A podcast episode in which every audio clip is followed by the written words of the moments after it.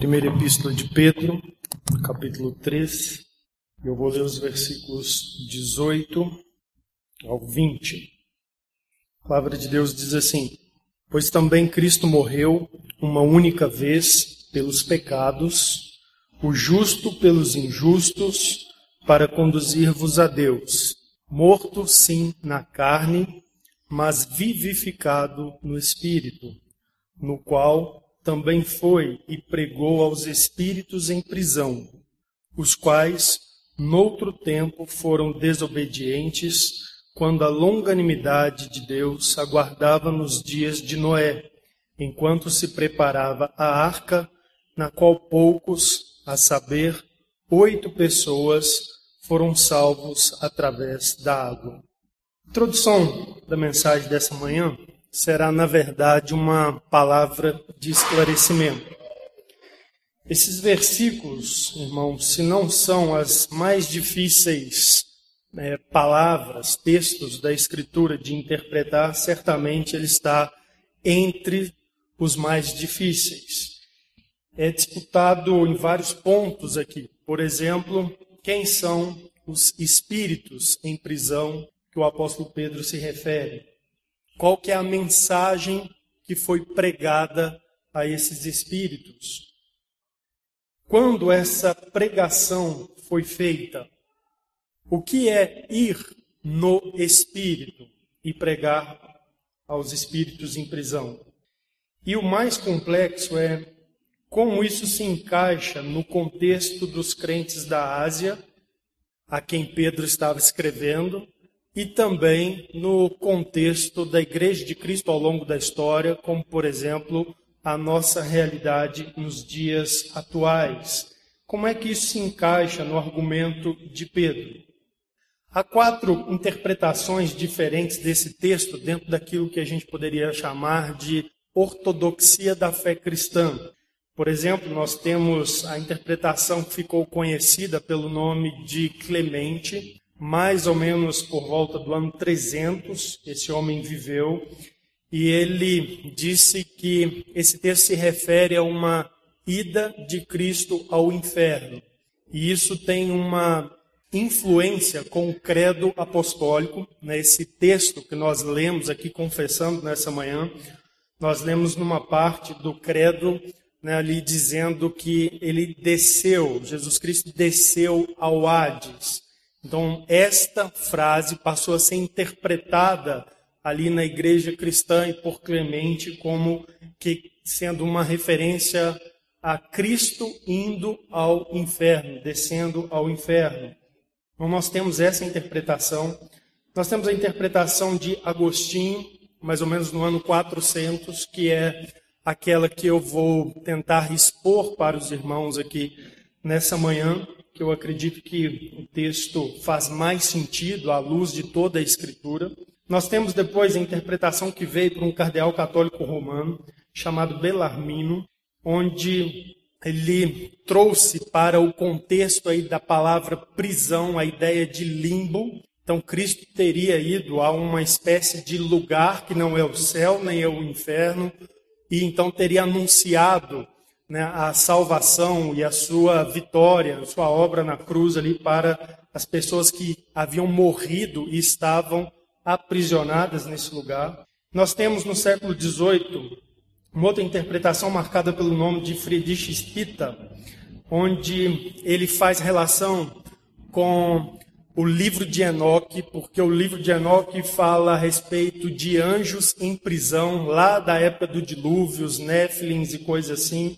Então nós temos uma interpretação que segue essa linha. E nós temos uma interpretação desse texto que é dita como uma contemporânea, que simplesmente afirma que Cristo foi ao mundo espiritual e proclamou a todo mundo espiritual, a todos os anjos, a todos os os demônios especialmente, a sua vitória na cruz do Calvário. E dentro dessas quatro linhas de interpretação desse texto, existem assim múltiplas possibilidades e variações de entendimentos nos detalhes. Eu li um comentarista dias atrás que anunciou que um homem chamado Erickson, que eu não pude identificar quem era, alinhou mais de 300 diferenças de detalhes na compreensão desse, desse texto da Escritura Sagrada. Há, além disso, uma tentativa de justificar aqui doutrinas falsas, como purgatório, ensinado pela Igreja Católica Romana, e regeneração pelo batismo. Esse texto fala na sua sequência a respeito do batismo de Noé, né, ali nas águas do dilúvio e a prática também de batismo pelos mortos, que algumas seitas trazem e então buscam é, defender essa prática de algum modo, levantando o que esse texto fala, que é a respeito do batismo, a respeito da pregação aos espíritos em prisão. E quando eu olho para tudo isso, né, e nos últimos dois meses eu tenho pensado sobre esse texto e procurado estudá-lo, eu lembro daquilo que Pedro disse nas suas epístolas, no final da sua segunda epístola, na verdade, onde ele declarou que nas cartas do apóstolo Paulo há algumas coisas difíceis de entender. E eu fiquei curioso a que Pedro estava pensando, porque não achei ainda nada comparável ao que Pedro escreveu aqui nesse texto, como né, um, um, elemento de difícil interpretação nas escrituras sagradas. Então vou pregar sobre esse texto, irmãos, não porque eu quero tratar com polêmicas, e esse texto é um texto cheio de polêmicas. Eu não quero pregar sobre esse texto para impressionar, né? sinceramente, eu pensei em deixá-lo de lado e pregar só mais ao final do texto. No entanto, eu tive pensando sobre isso e eu percebi que não faria muito sentido porque mudaria muito pouco a maneira como eu abordaria o texto, o texto e faria a pregação. Então, a minha ideia aqui é expor esse texto dentro daquilo que a gente tem feito, né, pregando sequencialmente, expositivamente, e esses textos, então, que são difíceis, eles são impostos a nós, nós chegamos até eles. Então, eu quero fazer isso com a medida de graça que Deus me deu até agora, né, nos estudos que eu pude fazer da Escritura, também desse texto da palavra de Deus. Mas se esses versículos eles são tão desafiadores assim, como é que fica aquele princípio que a gente prega e é tão caro para nós da clareza das Escrituras, né, onde nós defendemos pela própria Escritura de que ela é compreensível ao ser humano? Quando nós dizemos que a Bíblia pode ser compreendida pelo ser humano, né, e que ela está acessível, isso quer dizer que, sim, a sua mensagem pode ser compreendida, mas não quer dizer que não tenha partes mais difíceis do que outras. Existem algumas partes na Escritura, sim, que são mais difíceis do que outras.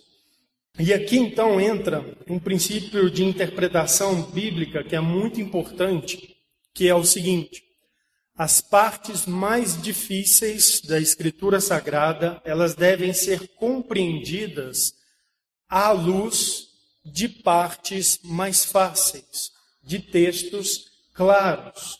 E isso é importante porque essas partes, essas passagens mais fáceis, elas vão nos servir de balizas que vão estabelecer os limites para a nossa interpretação do texto bíblico, daquelas partes mais difíceis. E essas partes mais fáceis servirão também como um farol. O farol serve para guiar né, um navio no oceano, né, numa costa, para chegar a um porto e alertar quanto a perigos. Então, na interpretação da Escritura, nós temos perigos de né, ensinar algo que de fato a Bíblia não quis ensinar, não foi a intenção do autor e disseminar uma heresia, uma falsa doutrina. Então nós precisamos de um farol que nos alerte para os perigos e que nos guie por um caminho. E os textos mais fáceis, eles têm essa função, eles servem para nós de farol e de baliza. E isso é um princípio importante. As seitas geralmente deixam isso de lado elas, na verdade, gostam de usar os textos difíceis da Escritura e interpretar toda a Bíblia à luz desses textos difíceis. e assim usam as escrituras para falar nas suas falsas doutrinas. Esse é um dos textos onde alguns elementos, algumas doutrinas erradas são enquadradas nesses textos aqui e a partir deles então começa a se enxergar essas doutrinas erradas né, em outras partes da Escritura Sagrada, né, não tendo nada a ver. Então, isso é um princípio importante, é um princípio que nós devemos usar para a nossa interpretação. Outra coisa importante que eu quero destacar aqui a título de esclarecimento é que esse texto não contém uma doutrina capital, não contém um ensinamento, uma verdade bíblica de uma importância assim tão extrema que defina a condição espiritual de uma pessoa, se ela é salva ou se ela está perdida, ou de uma igreja, se é uma igreja cristã ou se é uma igreja apóstata. Então, as diferentes abordagens, elas não produzem um mal espiritual imediato, nem para a alma de uma pessoa, nem para uma igreja, mas podem ser perigosas, estranhas então a gente tem que ter bastante cuidado para olhar para esse texto e estudá-lo. Lembrando aqui então o contexto dessas palavras, o apóstolo Pedro está encorajando os cristãos a permanecerem firmes em face à experiência de sofrimento. Ele vem tratando isso aí nos últimos versículos que nós estudamos do capítulo 3, versículo 13 em diante. Ele vai falar, por exemplo, no 14: ainda que venhais a sofrer por causa da justiça, então ele vem aí encorajando os crentes a permanecerem firmes em face à experiência do sofrimento.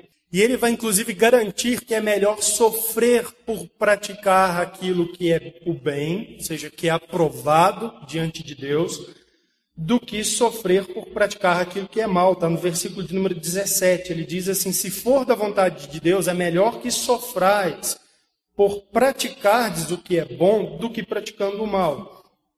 Então ele está aqui trabalhando essa realidade de que os sim, os crentes, eles estão sujeitos a experimentar e a passar por sofrimentos aqui nessa vida. Sofrimentos injustos. E então nós devemos seguir firmes, porque como Cristo triunfou, nós também vamos triunfar, apesar dos sofrimentos, e é isso que ele trabalha a partir do versículo 18, quando ele traz aí para o argumento o exemplo de Cristo. Pois também Cristo morreu uma única vez pelos pecados, o justo pelos injustos, para conduzir-vos a Deus. Então, por isso que ele traz aqui o sofrimento de Cristo na morte mas ele não vai falar apenas do sofrimento de Cristo na morte. Ele vai falar da realidade de que Cristo foi rejeitado e é rejeitado. Mas ele triunfa. E ele vai trazer aqui também para nós uma, uma consideração em cima da realidade de Noé, como servo de Deus, que viveu a justiça na sua geração, sofreu, mas triunfou ao final. Então, nós temos aqui essas conexões no texto com o argumento né, do apóstolo Paulo, do apóstolo Pedro aqui em geral. Então, assim como o Senhor, assim como Noé, passaram por sofrimento e venceram e triunfaram ao, ao final, nós também somos chamados a enfrentar os sofrimentos que porventura venham até nós, servindo a Cristo, porque perseveraremos no final. Uh, então vamos olhar. A primeira coisa que eu quero que nós façamos hoje para entendermos o texto é que a gente olhe os textos claros da Escritura que implicam sobre a interpretação destes versículos aqui, 18 ao 20 de 1 Pedro capítulo 3. E eles implicam no sentido de estabelecer limites. Eles servem de balizas para nós.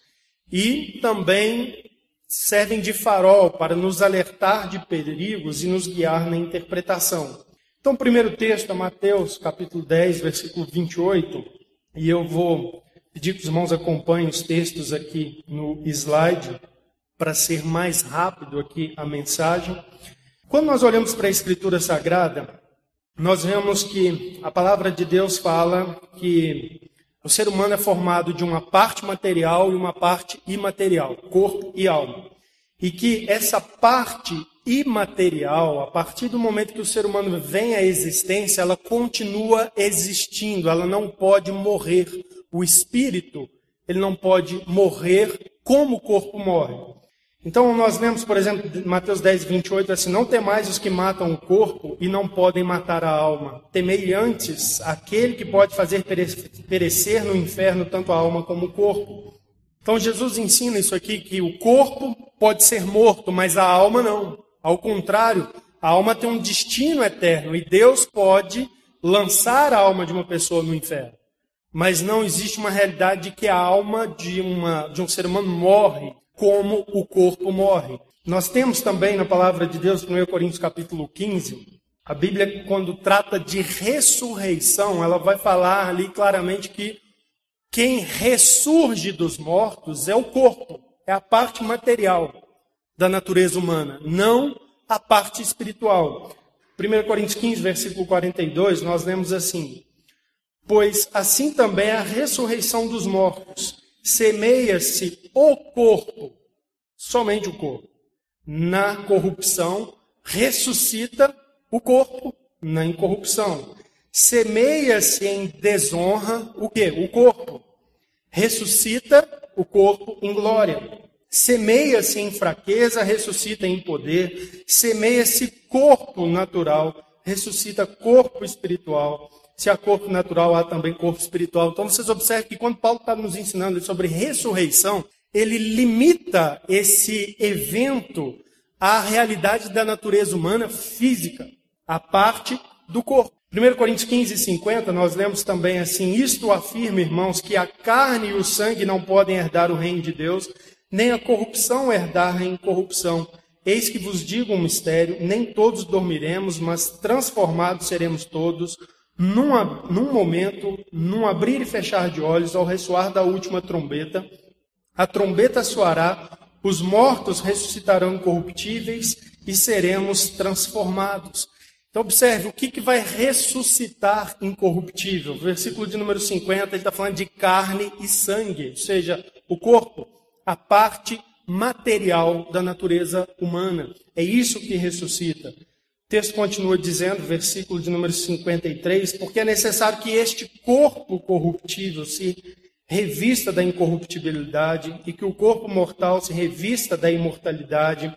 E quando este corpo corruptível se revestir de incorruptibilidade e o que é mortal se revestir de imortalidade, então se cumprirá a palavra que está escrita: tragada foi a morte pela vitória.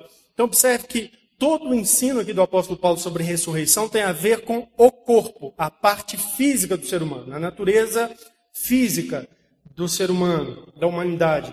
Diante disso, a gente chega aqui a uma conclusão que nos serve de limites para a interpretação bíblica.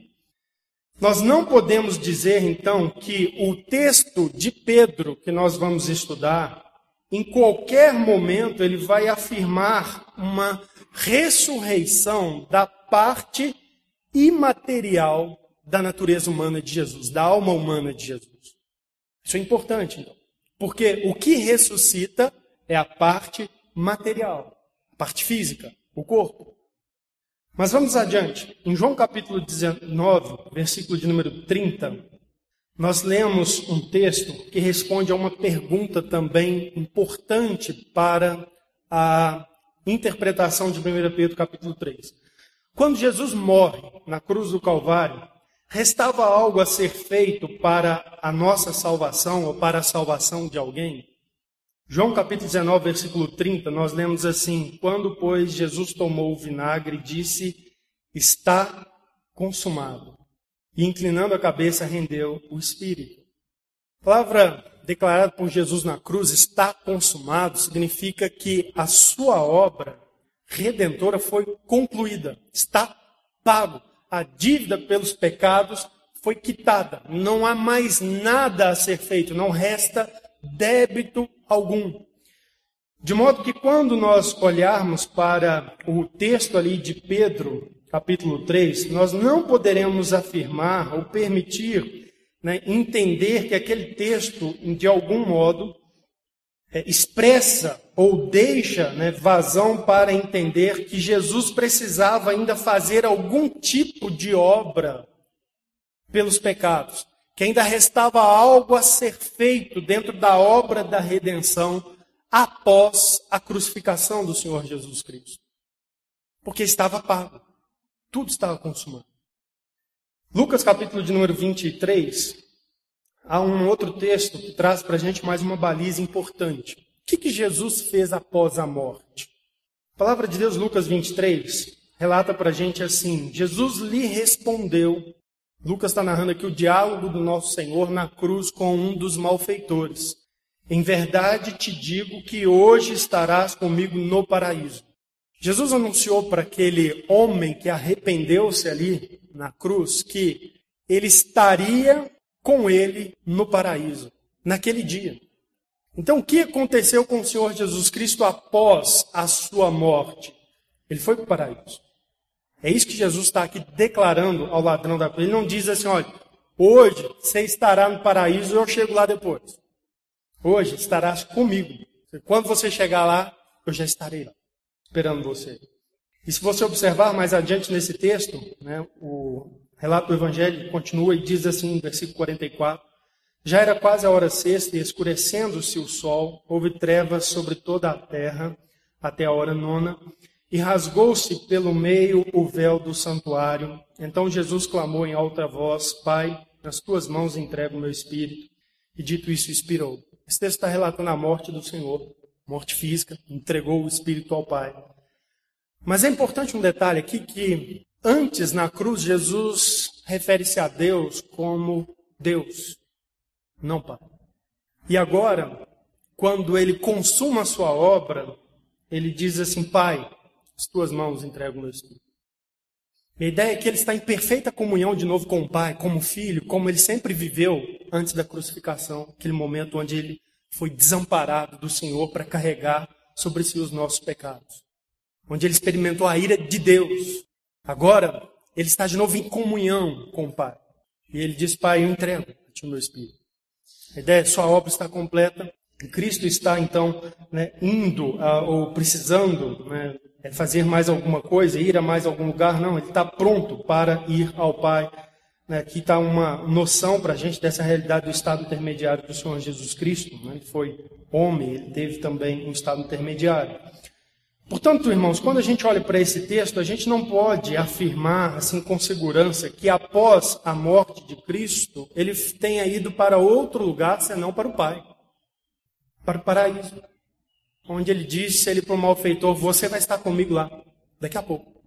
Então isso serve para a gente de limite para entendermos e aplicarmos ali o texto de 1 Pedro. Em Hebreus capítulo 2, versículo 16, esse texto traz para a gente mais uma baliza importante.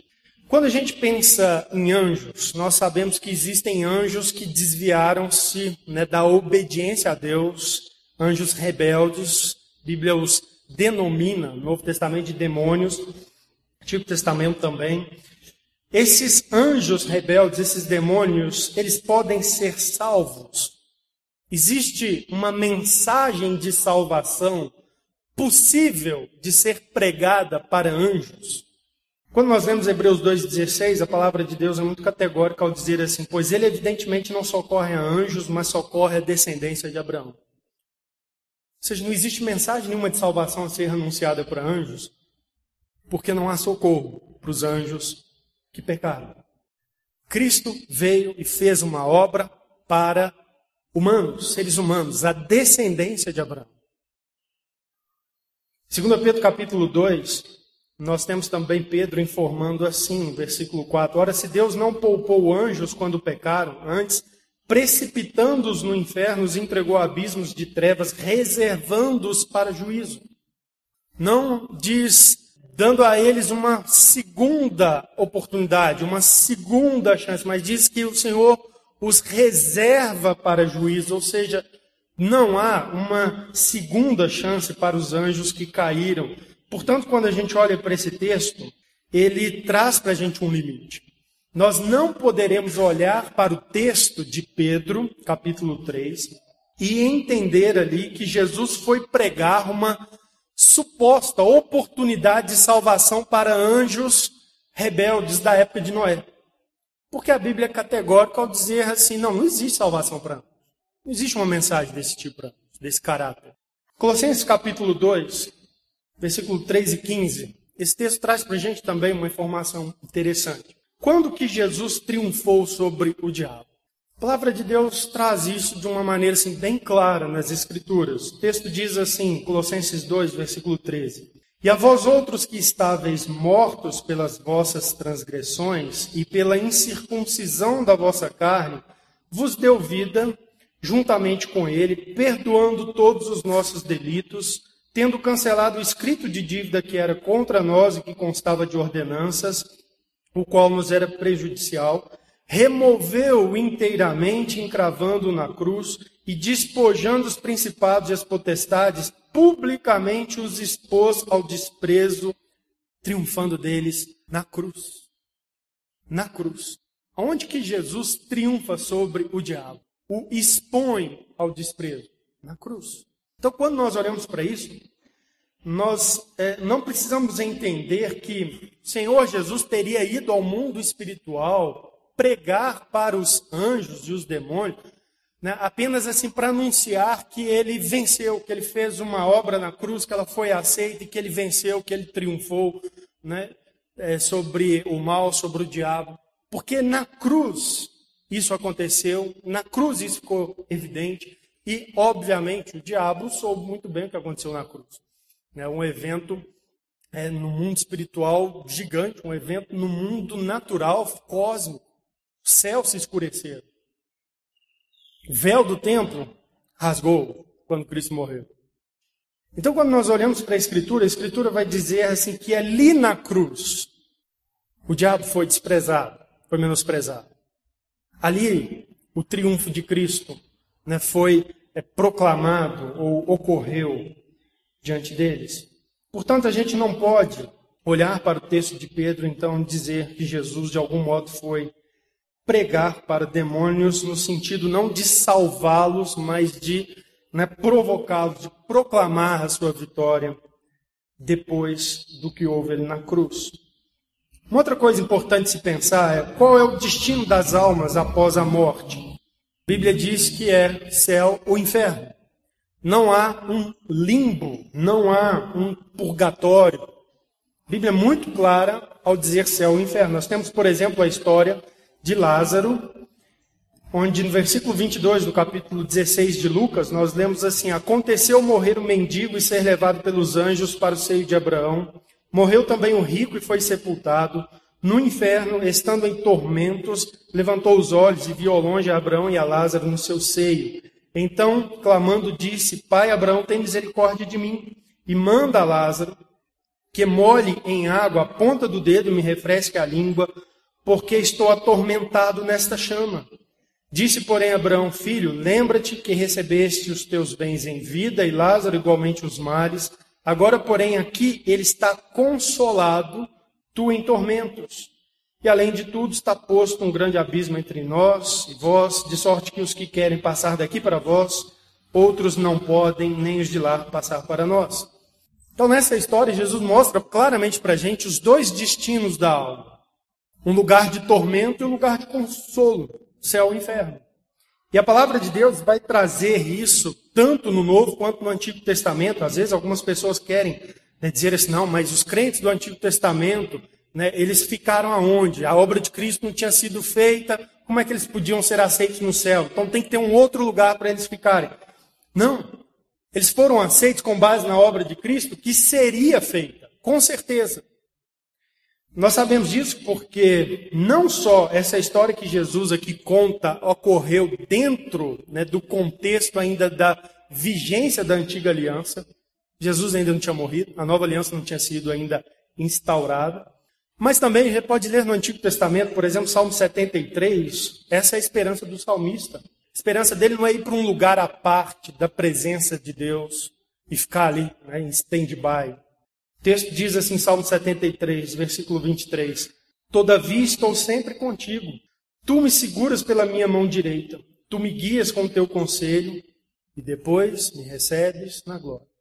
Me seguras com a mão direita, me guias pelo teu conselho, seja enquanto eu estou vivo. Essa é a vida do servo de Deus. E depois, recebes na glória. Não é vou para algum lugar indefinido, esperar Jesus vencer na cruz. Então, diante desses textos, a gente não pode dizer que ali em Pedro, de algum modo, está ensinando que almas de santos do povo de Deus do Antigo Testamento ficaram em uma espécie de limbo, esperando a obra de Cristo, a ressurreição de Cristo e Jesus ir lá e tirar elas. Porque a Bíblia diz que as pessoas, né, o destino da alma das pessoas é tormento ou consolo, céu ou inferno. A glória ou perdição. E para as pessoas que morreram incrédulas, existe oportunidade de salvação para essas pessoas? Hebreus 9, 27, nós lemos assim: E assim como aos homens está ordenado morrerem uma só vez, vindo depois disso o juízo, aos homens está ordenado morrer uma vez, depois juízo. Não uma segunda oportunidade de salvação. Segundo Coríntios capítulo 6, nós lemos assim: Nós, na qualidade de cooperadores com ele, também vos exortamos a que não recebais em vão a graça de Deus, porque ele diz: Eu te ouvi no tempo da oportunidade, te socorri no dia da salvação. Eis agora o tempo sobremodo oportuno, eis agora o dia da salvação. O apóstolo Paulo pregar para as pessoas dentro desse contexto: olha, a sua oportunidade de salvação é agora, eis agora. Depois que você partir dessa vida, não tem mais oportunidade de salvação. Não há uma segunda chance para as pessoas que partem desse mundo incrédulas, perdidas, desobedientes ao Senhor e à palavra de Deus. Portanto, a gente não pode dizer que esse texto de Pedro vai de algum modo afirmar que Jesus deu algum tipo de segunda chance para pessoas que morreram na incredulidade na época de Noé. Pessoas que foram é, rebeldes à mensagem de Deus, à chamada ao arrependimento na época de Noé. Porque a palavra de Deus é muito clara ao nos dizer que não existe uma segunda chance após a morte.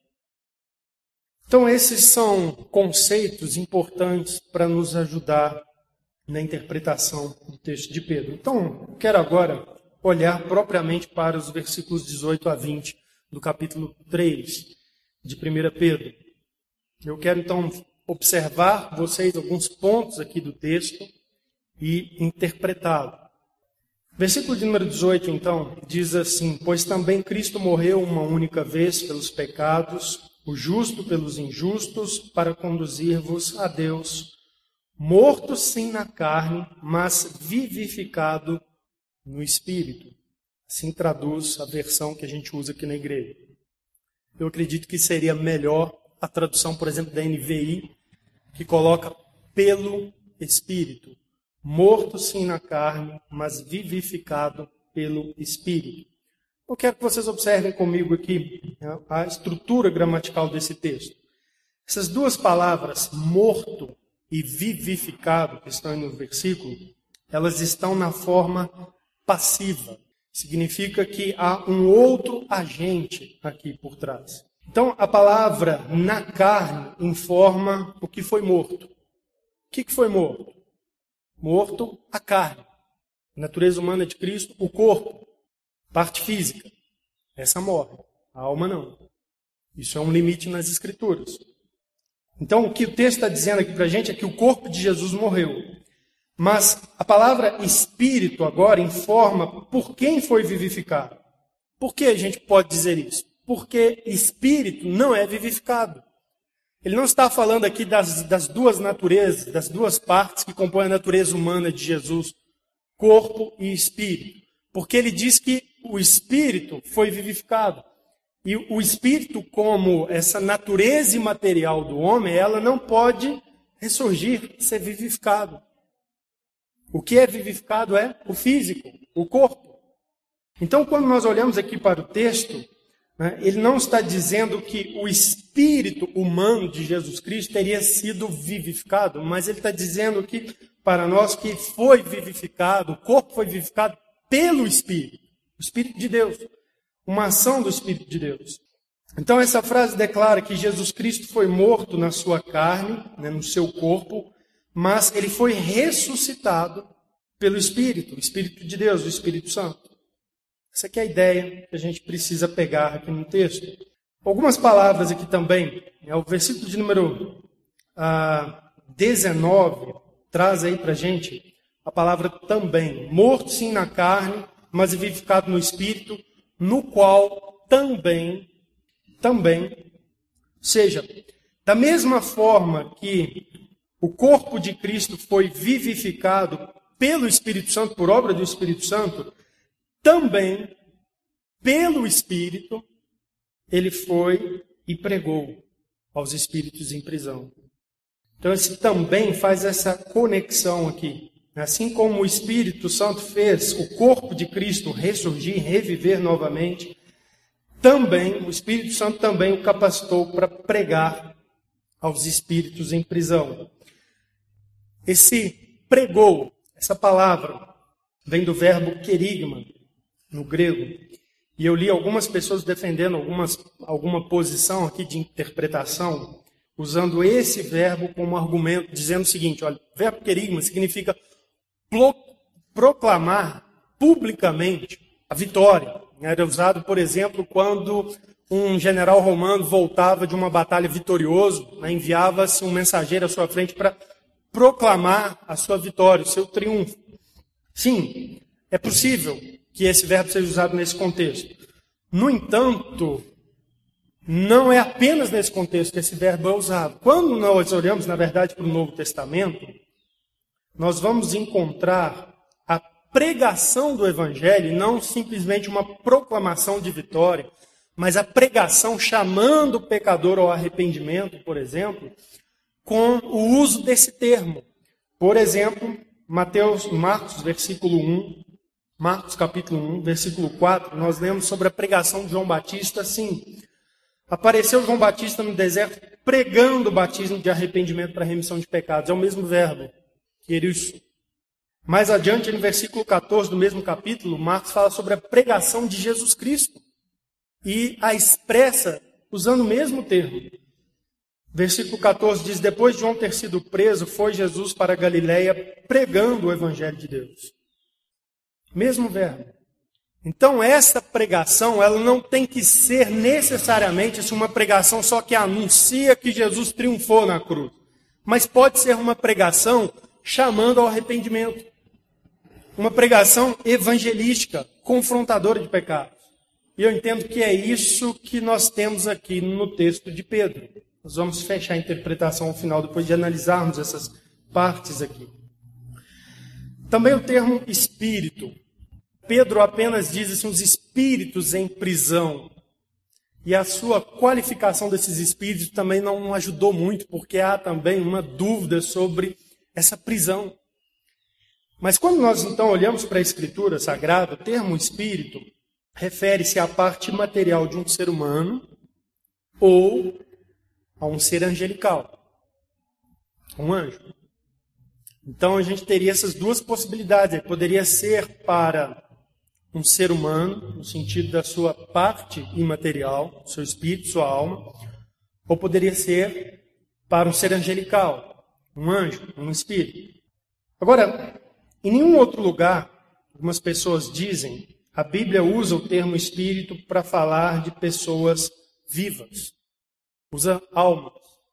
De modo que concluem, esse texto então está falando de almas de pessoas, que estavam mortas quando o texto foi escrito. E aí a gente tem um texto na Escritura Sagrada que nos ajuda a olhar para esse texto dessa forma. Hebreus capítulo 12. Nós lemos lá, vou ler lá no final do versículo 23, quando o autor dos Hebreus diz assim: E a igreja dos primogênitos arrolado nos céus, e a Deus, o juiz de todos, e aos espíritos dos justos aperfeiçoados. Mesmo termo usado por Pedro. Mesmo termo. E ele está aqui, o autor dos Hebreus está falando daqueles que já morreram no Senhor, quando o escritor aos Hebreus está escrevendo.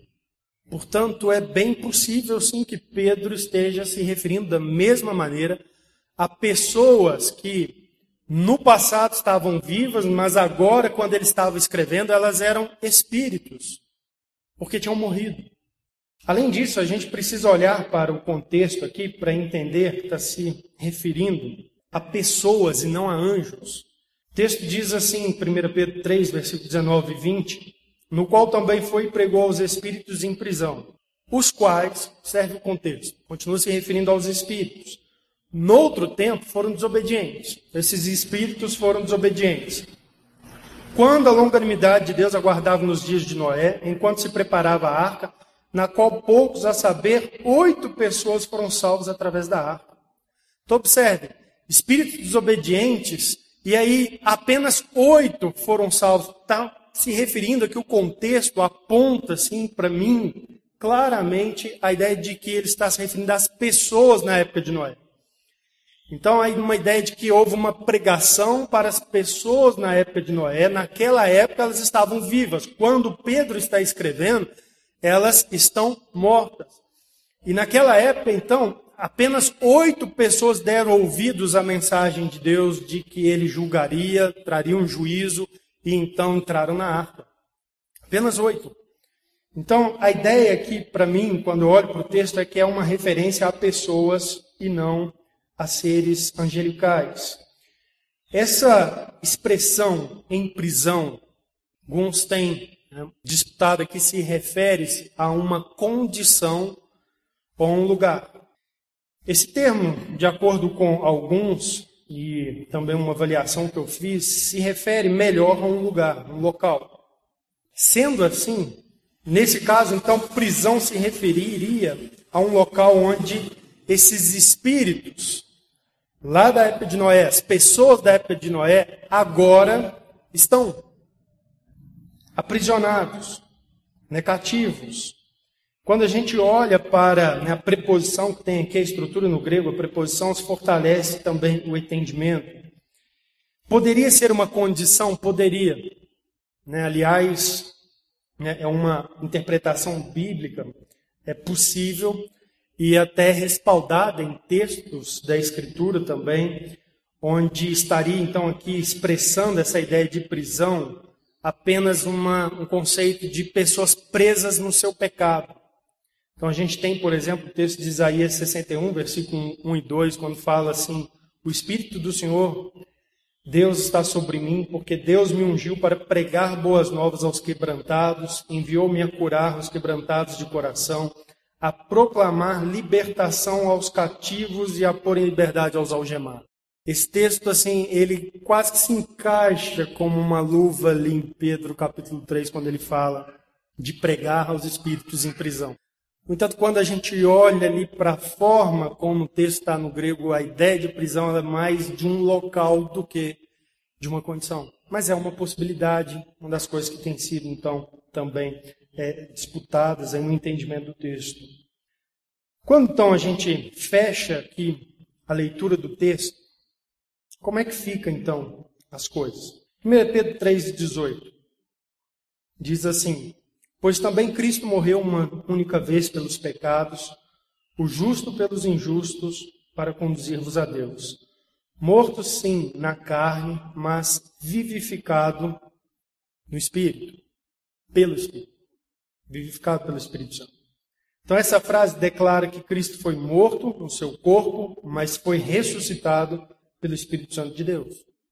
Versículo 19: No qual também foi e pregou os espíritos em prisão, no qual, no Espírito Santo, que ressuscitou o corpo de Jesus Cristo, ele foi, e isso permite a gente interpretar que foi em época passada, né, um ato que antecedeu a ressurreição, ele foi no Espírito Santo e pregou aquelas pessoas que agora, quando Pedro está escrevendo, estão mortas, são apenas espírito. Ele pregou para elas. E estão numa condição de prisão. Porque foram destinadas ao juízo, à condenação. Por que, que estão em prisão? Versículo 20 os quais no outro tempo foram desobedientes. Eles desobedeceram. Houve uma mensagem proclamada para eles. E eles resistiram a essa mensagem. Eles desobedeceram. Então, esta prisão aqui tem a ver com o juízo daqueles que desobedecem à chamada de Deus ao arrependimento, a mensagem de Deus da salvação. Então foram desobedientes. O texto diz, versículo 20, quando na quando a longanimidade de Deus aguardava nos dias de Noé. Deus com paciência aguardava arrependimento, aguardava que houvesse uma mudança. Ele enviou uma pregação, foi e pregou os espíritos em prisão e não se arrependeram. Então isso ocorreu quando? Nos dias de Noé. Quando exatamente? É mais específico ainda. Versículo 20: Enquanto se preparava a arca. Enquanto se preparava a arca. Então, é impossível que esse texto se refira aos justos do Antigo Testamento, porque o texto claramente se refere aos contemporâneos de Noé que foram desobedientes. É impossível que seja uma referência, ao meu ver, a anjos caídos ou demônios que pecaram e provocaram o dilúvio, porque o pecado aqui, né, dessa desobediência, ela ocorreu enquanto a arca era construída, não antes. Não é uma desobediência para né, as fábulas judaicas que dizem que os espíritos né, possuíram os homens e promoveram um alto grau de degradação no mundo ao ponto de Deus falar assim: agora eu vou enviar um dilúvio. Não tem a ver com pecado que teria ocorrido antes do anúncio do dilúvio, mas tem a ver com aquilo que aconteceu enquanto se preparava a arca. Eles foram desobedientes enquanto se preparava a arca. Então tem a ver ali com a obra de Noé, com o que Noé estava fazendo, preparando a arca, e nisso dando um testemunho para as pessoas de sua geração que foi rejeitado. É isso que o texto está trazendo aqui para a gente, ao meu ver, esse é o melhor entendimento. Então, essencialmente, poderíamos dizer que o texto aqui está trazendo para a gente a seguinte mensagem: Jesus Cristo, Cristo, estava pelo Espírito Santo, que o ressuscitou, ressuscitou seu corpo dos mortos, por esse Espírito, pelo Espírito de Deus, pelo Espírito Santo, ele estava em Noé, pregando para as pessoas daquela geração e aquelas pessoas não se arrependeram. Enquanto se preparava a arca, eles foram desobedientes. Eles não se arrependeram. Vamos dar uma olhada em algumas coisas na Bíblia que tornam essa interpretação do texto assim harmônica com as escrituras.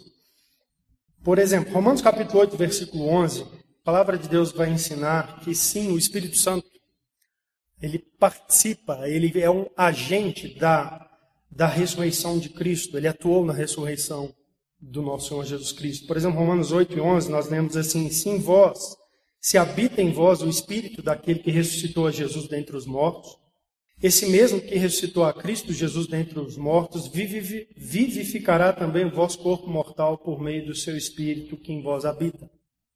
O Espírito Santo ele atua nessa obra da ressurreição. E ele vivificará o nosso corpo mortal, como o corpo de Cristo foi vivificado. Então, é uma interpretação sim razoável que aquele termo espírito ali no versículo 18, final do versículo 18, capítulo 3, seja uma referência ao Espírito Santo dizendo né, que Cristo foi ressuscitado pelo Espírito Santo e não né, a natureza espiritual de Cristo foi é, vivificada novamente. Quando a gente olha para os textos de Gênesis capítulo 6, versículo 5 em diante, por exemplo, a Bíblia vai dizer ali que a terra foi inundada pelo dilúvio por causa dos pecados dos homens, não de anjos. Não tem a ver né, o que aconteceu ali nos dias de Noé com anjos e ações de demônios, tem a ver com as ações dos homens. Eles eram os rebeldes a Deus e morreram nessa rebeldia, mesmo enquanto Noé foi pregando e testemunhando ao mundo ali, construindo a arca, que haveria um juízo. Gênesis 6, versículo 5, nós lemos assim: Viu o Senhor que a maldade do homem se havia multiplicado na terra e que era continu continuamente mal todo o desígnio do seu coração, do coração do homem, então se arrependeu o Senhor de ter feito o homem na terra. E isso lhe pesou no coração. Disse o Senhor: Farei desaparecer da face da terra o homem que criei, o homem e o animal, os répteis e as aves dos céus, porque me arrependo de haver, os haver feito. O texto é até repetitivo, para mostrar que O problema ali do dilúvio era os pecados da humanidade, não era a situação ali dos demônios. Versículo de número 12 do capítulo 6: Viu Deus a terra, e eis que estava corrompida, porque todo ser vivente havia corrompido o seu caminho na terra. Então disse Deus a Noé: Resolvi dar cabo de toda a carne, porque a terra está cheia da violência dos homens. Eis que os farei perecer juntamente com a terra. Então, quando a gente olha para o texto ali e entende né, os espíritos que foram rebeldes, relacionados com a realidade do pecado do ser humano, que provocou o juízo, e que enquanto a arca era preparada, não houve arrependimento, não houve mudança né, no curso da vida de pessoas, a não ser de oito seres humanos. Né, isso está perfeitamente razoável com aquilo que o próprio texto em Gênesis traz mostrando ali a questão do pecado do homem, né, da resistência ali do ser humano, do homem, a não crer na salvação de Deus, né, no juízo de Deus. 1 Pedro capítulo 1, versículo 10. Existe uma realidade na Bíblia onde a gente pode dizer que Jesus Cristo prega através dos seus servos. Sim. O próprio texto de Pedro, nós já estudamos essa parte, hein? capítulo 1, versículo 10, ele diz assim: foi a respeito desta salvação que os profetas indagaram e inquiriram, os quais profetizaram acerca da graça a vós outros destinada, investigando atentamente qual a ocasião ou quais as circunstâncias oportunas indicadas pelo Espírito de Cristo que neles estava, ao dar de antemão testemunho sobre os sofrimentos referentes a Cristo e sobre as glórias que o seguiriam. Observe, Pedro diz que o Espírito de Cristo estava neles, quando eles davam testemunho, quando eles pregavam. Então, essa né, interpretação de que, pelo Espírito Santo, Cristo pregou ali através de Noé, da vida de Noé nos seus dias, é uma interpretação perfeitamente enquadrada no contexto aqui, na realidade da Escritura.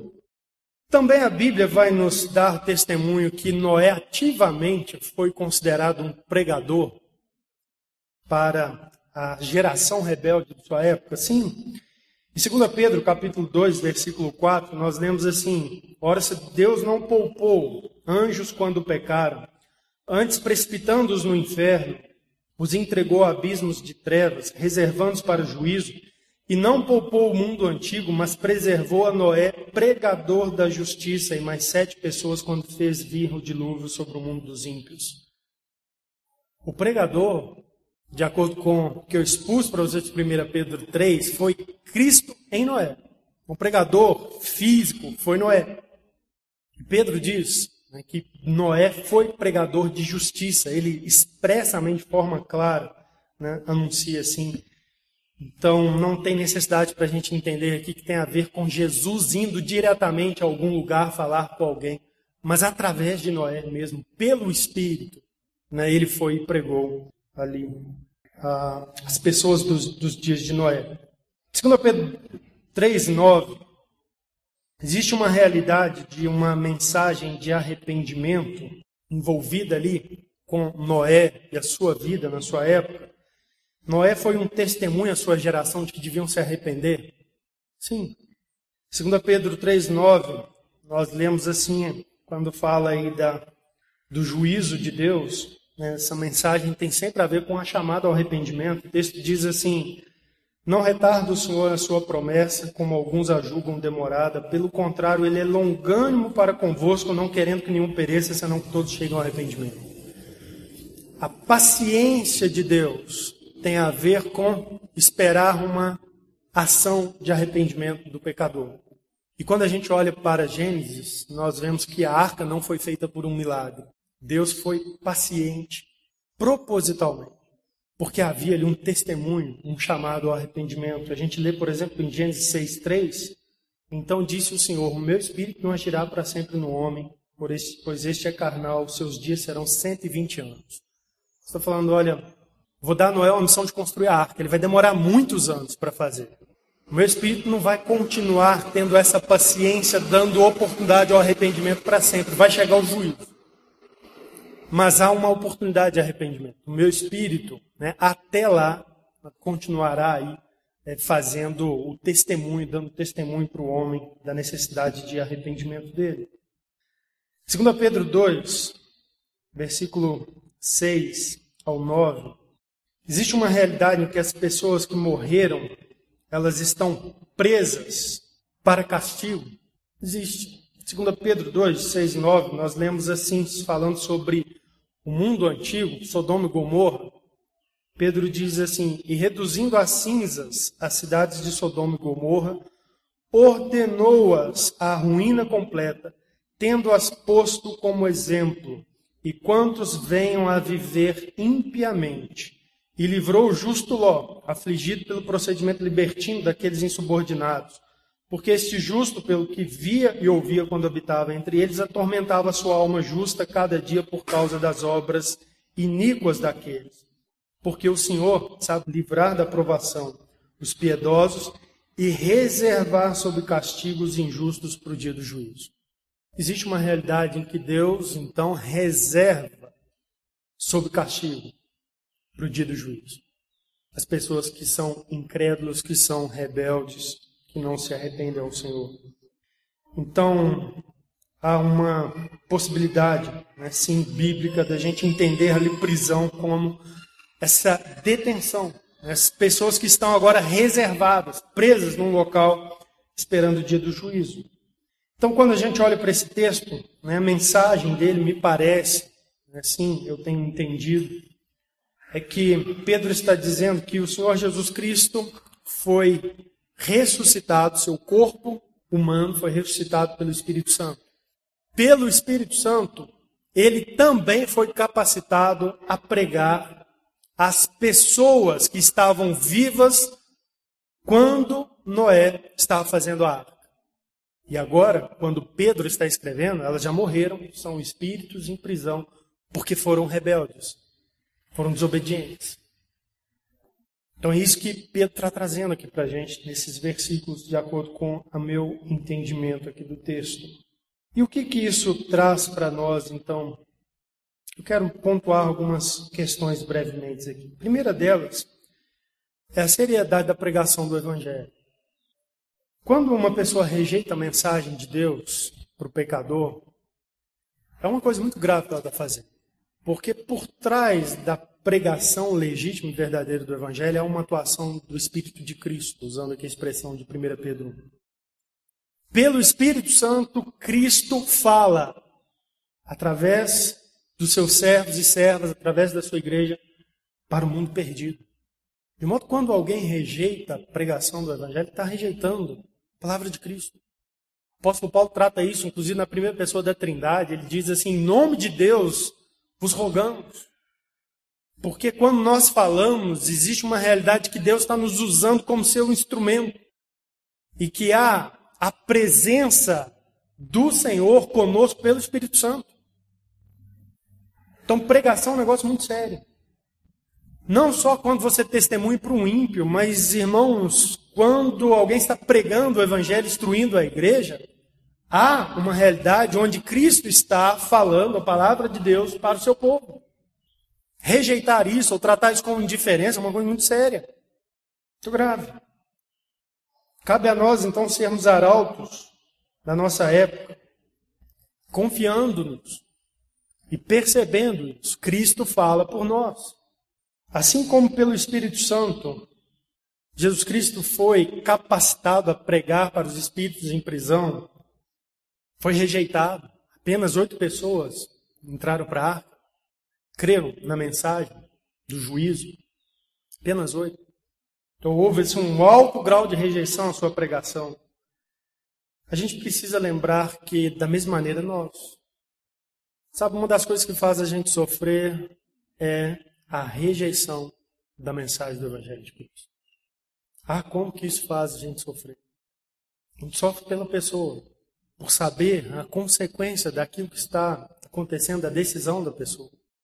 Mas a gente não pode desanimar com isso. Como Cristo né, cumpriu todo o seu ministério através dos profetas, chegou à igreja através dos apóstolos e hoje cumprirá o seu ministério, pregando através da igreja, através das nossas vidas, através da sua vida aos outros. E a sua obra vai triunfar no fim, nós vamos participar disso, vamos triunfar no fim. As dificuldades às vezes nos desanimam, a reação das pessoas nos desanima, mas a gente deve olhar tal qual o Senhor fez. Para frente. Para a culminância desse projeto de salvação. Valerá a pena. Noé. Noé construiu uma arca testemunhando para o mundo de sua época que Deus traria juízo. E foram longos 120 anos onde as pessoas perguntavam: para que, é esse negócio? É porque Deus vai trazer juízo e só serão salvos os que entrarem nesse negócio aqui. Com toda certeza, ele sofreu muito. No contexto de Pedro, Pedro fala né, de, de, dar a, a, esperança, a razão da nossa esperança, e fala né, de sermos difamados. Com toda certeza, Noé foi ridicularizado por causa da razão da sua esperança. Com toda certeza, Noé foi difamado, taxado como um maluco louco. Ele sofreu e foi fiel.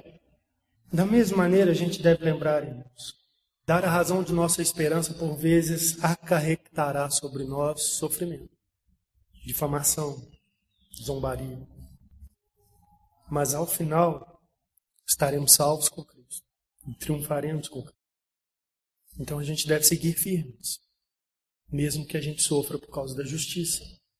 E lembrar que a nossa vida e o que nós fazemos aqui por causa da justiça, por causa do que é correto diante de Deus, é um testemunho para confrontar o mundo.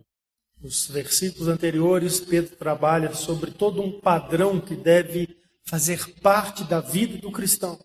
E quando a gente vive essas coisas, nós nos tornamos assim bastante diferentes do mundo. E isso traz problemas para nós, dificuldades para nós. Mas a gente deve lembrar que através da nossa vida, como foi a vida de Noé, foi uma confrontação da injustiça, do pecado e da necessidade de arrependimento do ser humano. Então que Deus nos dê graça para seguirmos firmes, fazendo a vontade dele, enfrentando as dificuldades que porventura venham sobre nós.